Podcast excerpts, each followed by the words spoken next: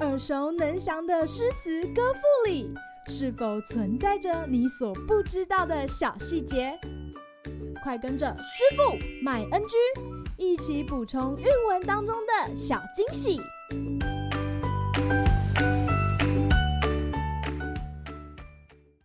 大家好，欢迎来到今天的师傅麦恩居。今天要跟大家介绍的是欧阳修的《蝶恋花》：庭院深深深几许，杨柳堆烟，帘幕无重数。玉勒雕鞍游野处，楼高不见章台路。雨横风狂三月暮，门掩黄昏，无计留春住。泪眼问花花不语，乱红飞过秋千去。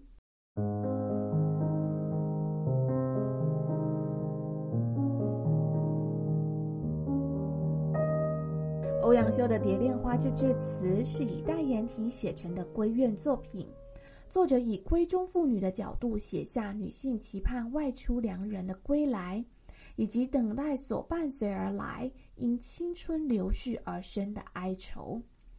首句“庭院深深深几许”是大家耳熟能详的名句，连另一位著名词人李清照都绝倒于此句的魅力之下。他曾说。欧阳公作《蝶恋花》，有“深深深几许”之句，余酷爱之。用其语作“庭院深深”数阙，可见李清照对此阙词爱不释手，还曾以“庭院深深”当作题目来创作新词。此句更被作家琼瑶引用作为小说名称，写作《庭院深深》一书。后推出电影、电视剧、歌曲，也都以“庭院深深”为名。在《蝶恋花》中，深确实是这阙词最为鲜明的情感特征和语言风格。清代学者刘熙载《异概》中曾经说道：“冯延巳词，燕童熟得其俊？欧阳永熟得其深？”也就是说，词人当中，晏殊与欧阳修都继承了冯延巳词的风格。而晏殊延续了冯延巳词当中清俊的特色，欧阳修则承袭了深的风格。这阙词当中，除了首句便连用三个“深”之外，整阙词多处都表现出深邃幽微的特点。深可大致分为两个层次来说：一是空间安排层面有着深邃的特质，如上片开头“庭院深深深几许”。杨柳堆烟，帘幕无重数，由远而近地描绘了幽深的庭院，园中杨柳的枝芽在画面中交错重叠，楼阁里数不清的帘幕一层又一层的交叠掩映着。另一个层次是词的情感层面，有着幽微婉转的特征。在营造了一个层层叠叠的庭院与闺阁空间后，作者将镜头拉近，聚焦至词中的女主人翁身上。在介绍柳永的《蝶恋花》时，我们曾说明宋词当中凭栏、登楼等动作所表现的情感意蕴。此处的登楼远望，同样表现出词中妇女的愁绪。她登楼远望。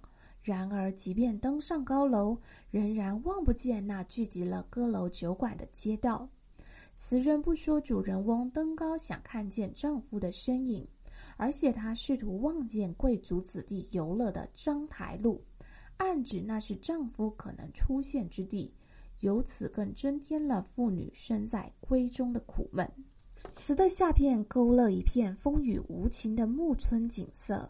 雨打落花朵，暗示着春天的结束，也象征女性的青春岁月逐渐逝去。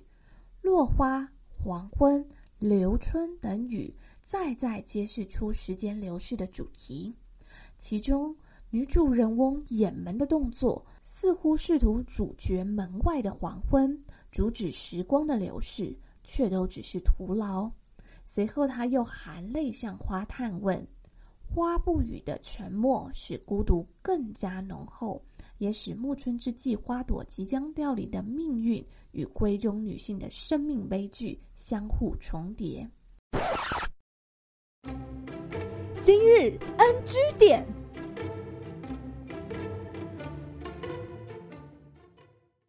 词的最末句“乱红飞过秋千去”中提到秋千。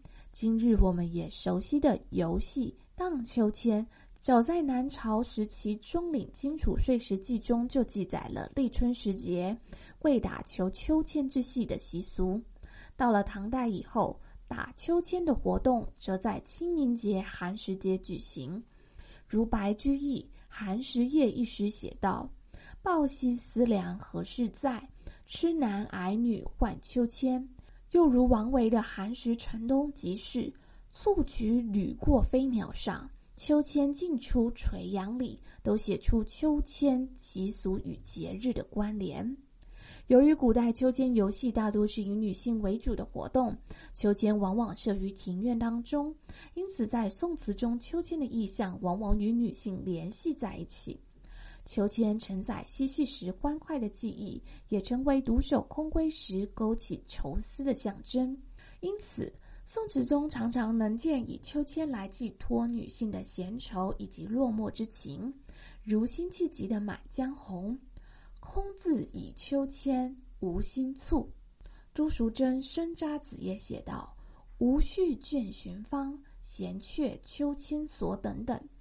而在欧阳修的《蝶恋花》中，以乱红衬托秋千，无情春风吹落花朵，映着空自摆荡的秋千，更加凸显出换不回的青春岁月，以及良人不在的寂寞难耐。好啦。今天的师傅麦恩居就到此结束，我们下回再见喽，拜拜。